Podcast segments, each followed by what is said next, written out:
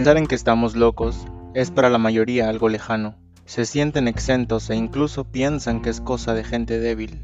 ¿Por qué nos da tanto miedo que nos digan que estamos desequilibrados o que tenemos un trastorno mental? Quizás se deba a la ignorancia y al desconocimiento de los humanos que a lo largo de los siglos han hecho una atroz distorsión de los padecimientos emocionales y mentales.